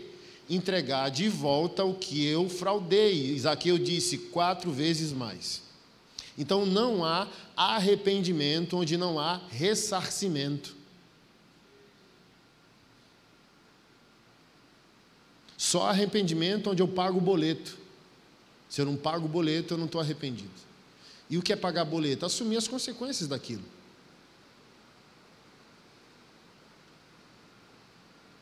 Por isso que parte dos evangélicos não entende porque eu tenho um projeto para ajudar a prender pastor pedófilo. Fala, esse cara é incompassivo, não tem perdão. Não, ele não cometeu só um pecado, macho, ele cometeu um crime. Então que ele se arrependa. Na cadeia é o melhor lugar para um pedófilo se arrepender. Porque vai ter que ficar no seguro, no amarelo, nem pode sair para o pátio, porque o preso tem uma ética que o evangélico não tem. Não se bate em mulher nem em mãe, e não se violenta criança. Então, um cara que bate em mulher, que bate em mãe que violenta criança, na cadeia não sobrevive, porque os bandidos é mais macho que os evangélicos.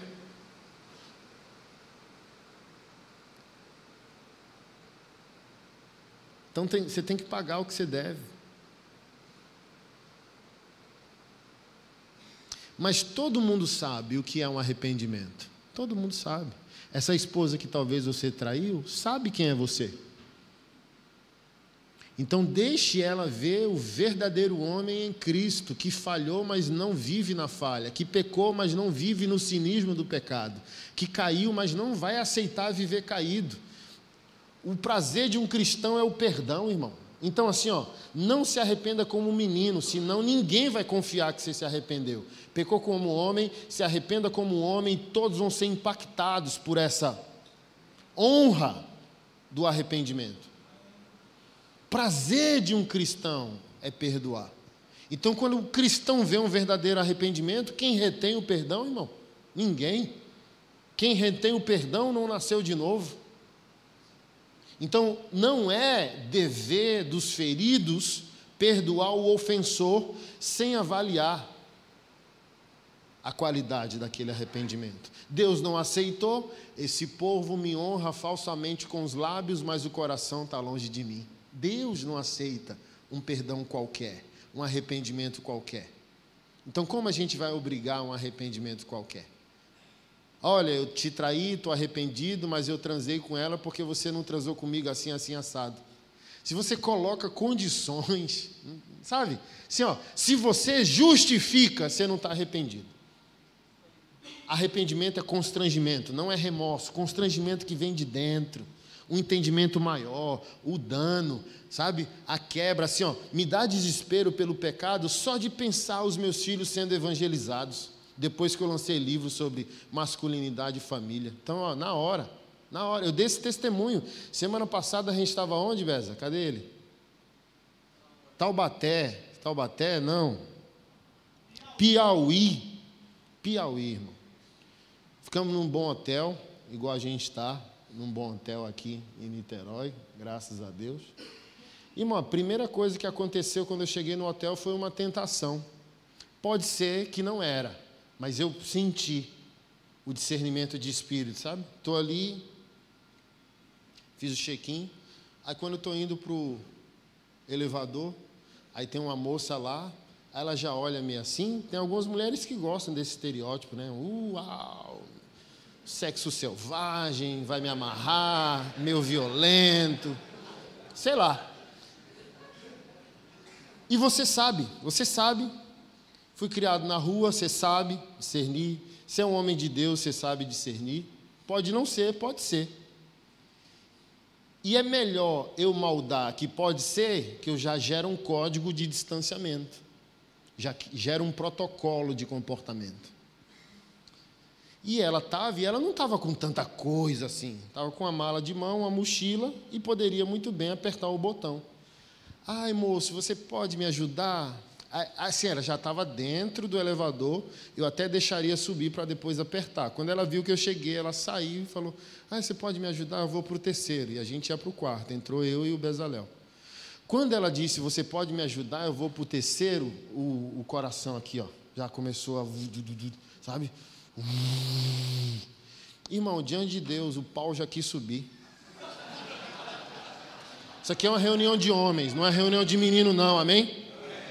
Quando eu digo, estou xaropando nas redes sociais, que eu sou um homem santo ilustrando pela santidade, eu não estou dizendo que um homem santo vive sem tentações, que santidade é viver sem tentação, pelo contrário, santidade é decidir na tentação.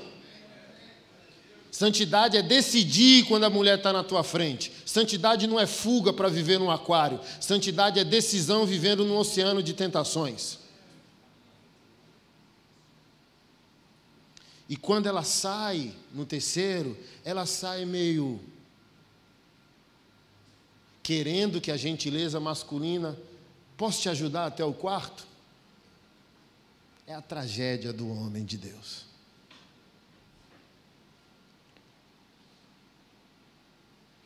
Porque onde o homem de Deus cai, quando ele se sente valorizado, eu não preciso me sentir valorizado. Olha, tá me dando moral. Aí vem, sabe? Não, não quero moral de ninguém. Quero o amor de uma só mulher. Mas ali, ó, o bicho querendo subir, eu falei: fica na tua. fica na tua. Pode ficar aí, dentro da cueca, onde é seu lugar. Só vai sair daí para mijar e quando chegar em Brasília é para dona Keila. Não vai com gracinha antes. É isso. Santidade não é você virar super-homem, santidade é você decidir, pô. Imagina que tragédia você descobrir. Ou oh, o cara parecia ser tão sério. Imagina o dano na minha esposa, imagina o dano nos meus filhos. Irmão. Imagina a zombaria, o escárnio contra a igreja. Ah, tipo assim, ó, e a maioria dos homens dizendo, pô, se aquele cara. Ah, então, velho, ninguém está levando a sério isso. Então isso gera força para dizer, fica quieto aí, ó, sabe? Eu sei que você está aí, mas eu não vou pensar com a sua cabeça, eu vou pensar com essa aqui, ó. Porque é aquilo. Quem aqui já participa dos nossos encontros sabe disso. O final eu encerro responsabilizando você. E eu responsabilizo você nessa noite falando, sabe o que? Você sabe quanto pesa um pênis? Pastor, conversa estranha é essa. 70 gramas.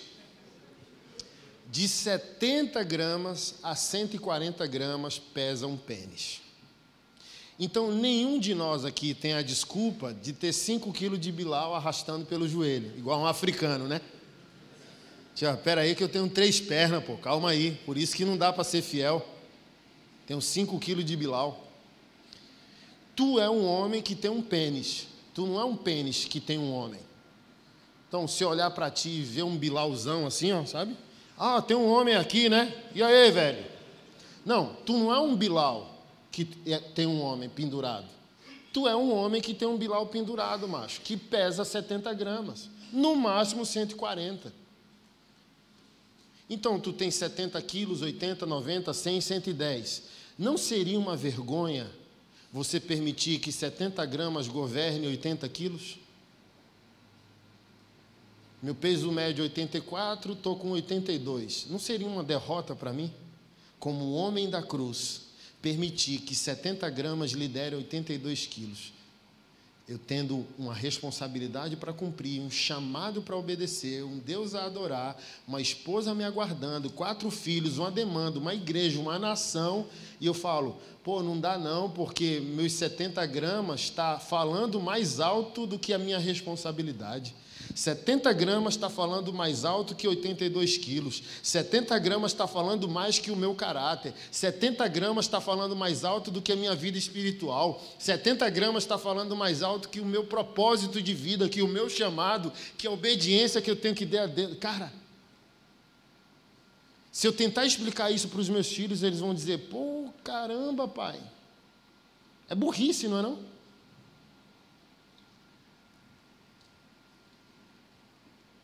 70 gramas, meu brother.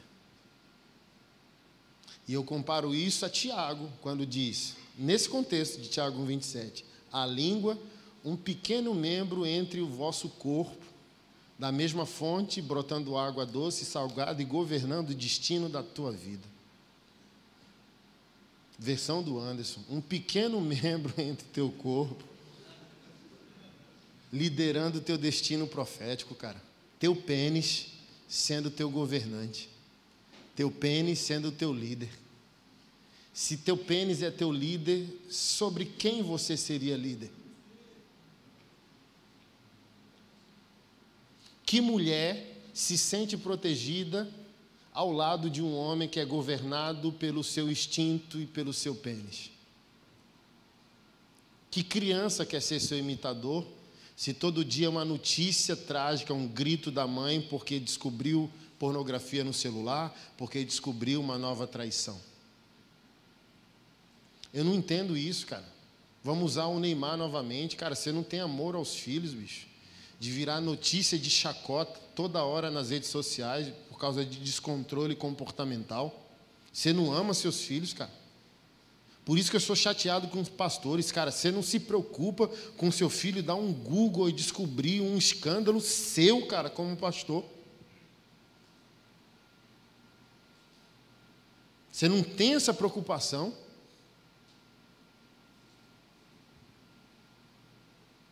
Olha a tragédia. Um homem como Neymar tem tudo que talvez o homem comum gostaria de ter, ao mesmo tempo que ele não tem nada.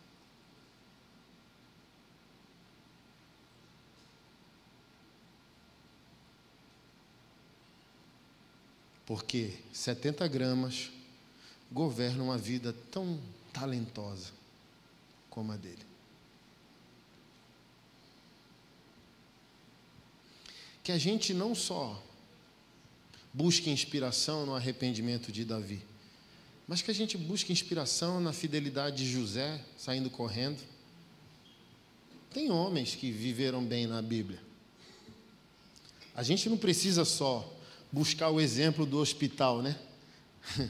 Tem José correndo e a mulher, eu quero transar contigo, e ele, ó, pelado, correndo. Tem Jó, que falou que fez um pacto com os olhos dele de não olhar para mulher estranha nenhuma.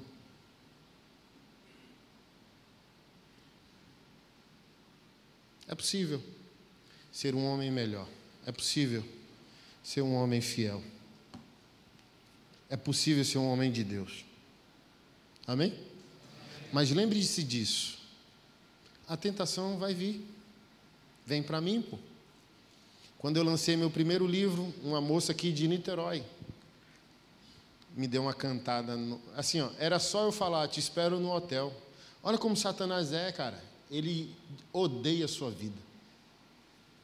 Ele não está te propondo pecado por qualquer motivo. Ele está te propondo pecado porque você é um homem de Deus. Eu preguei, ia pregar aqui na Lagoinha Niterói, o final de semana inteiro, quatro dias, cansado, lancei meu primeiro livro, nem ficava em casa direito.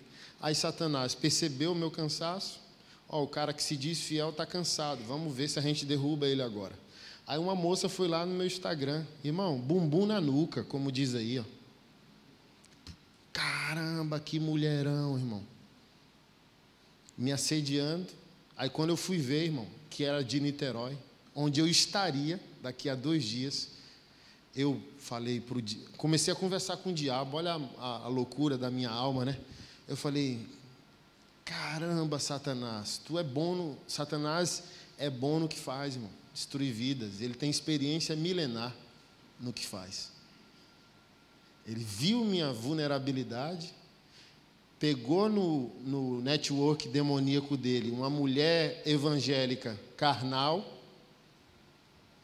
em Niterói, para supor que a minha vulnerabilidade me levaria a ceder ao pecado.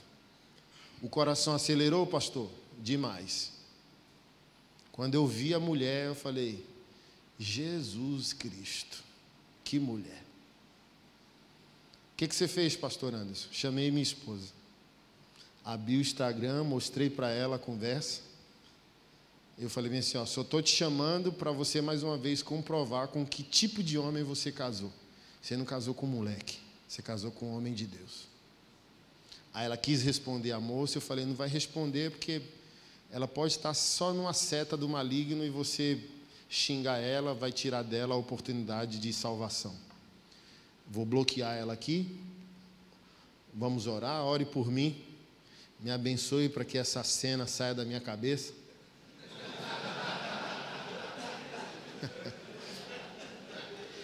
e a gente riu pra caramba porque minha esposa fala bem assim: "Você é lindo para mim".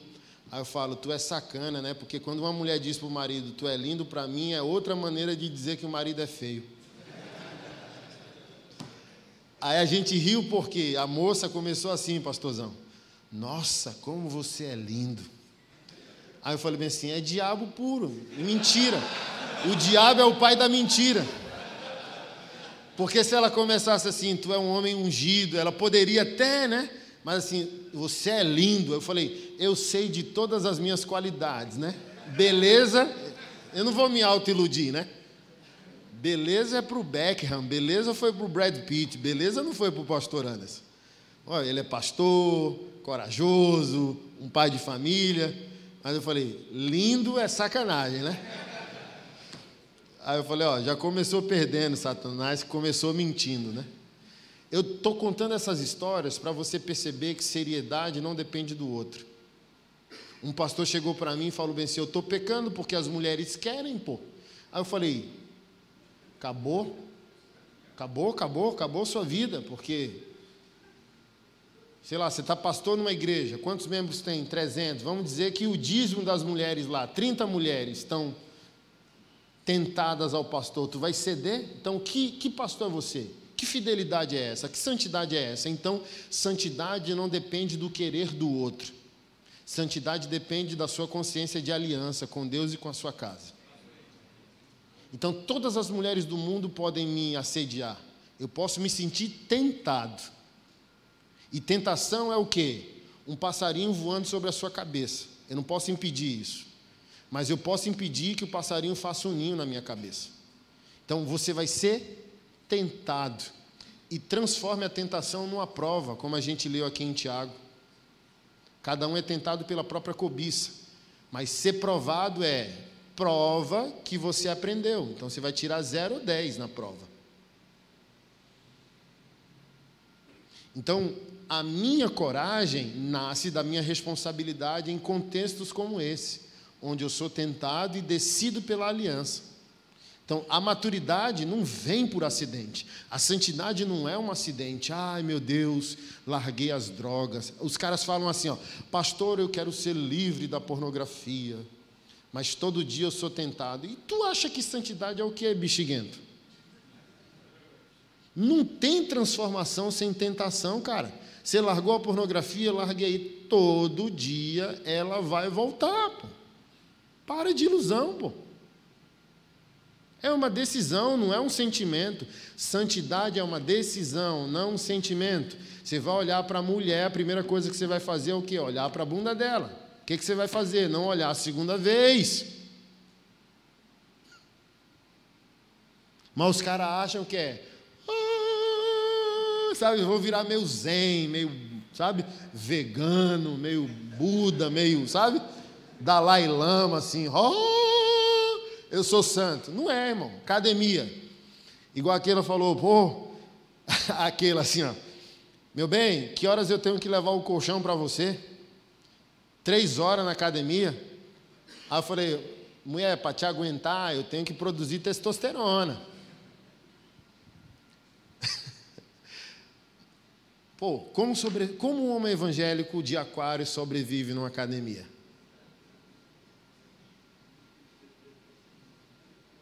Ah, eu vou ficar saindo de academia porque tem mulher gostosa? Eu tenho que aprender um código de sobrevivência no oceano. E qual é o código de sobrevivência? Olhei, não consigo reconhecer o belo sem ser tentado. Assim, ó, faço minha série cabeça baixa. Entendeu? Acabou, pô. Acabou, porque não é o outro. As mulheres estão mais desafiadoras do que nunca, né? Vai quase nua mesmo para academia, quase calcinha, sabe? Aí eu vou, ah, não, deixa eu voltar para o aquário. Não, tenho que ser fiel na tentação. Acabou. Cara feia, cara fechada. Assim, ó, ninguém. Não tenho amigo nem colega na academia. Por quê? Cara de psicopata quando eu entro, cara de psicopata quando eu saio. Faço minha série, não divido aparelho com ninguém, cabeça baixa. A minha cunhada é personal lá. Aí fala, é, meu cunhado, todo mundo na academia tem medo de você. Eu falei, que bom. É melhor assim do que gracinha. Ai, sabe? Amiguinha, esposinha do trabalho, como diz o Jack. Não, é melhor assim. Até os caras chegam às vezes meio assim, e aí, e aí? Só um código de sobrevivência. Porque o ambiente é hostil. Aí eu vou ficar sedentário por causa dessa desculpa que academia é um lugar de tentação? Não, é sobre mim, pô, não é sobre o outro.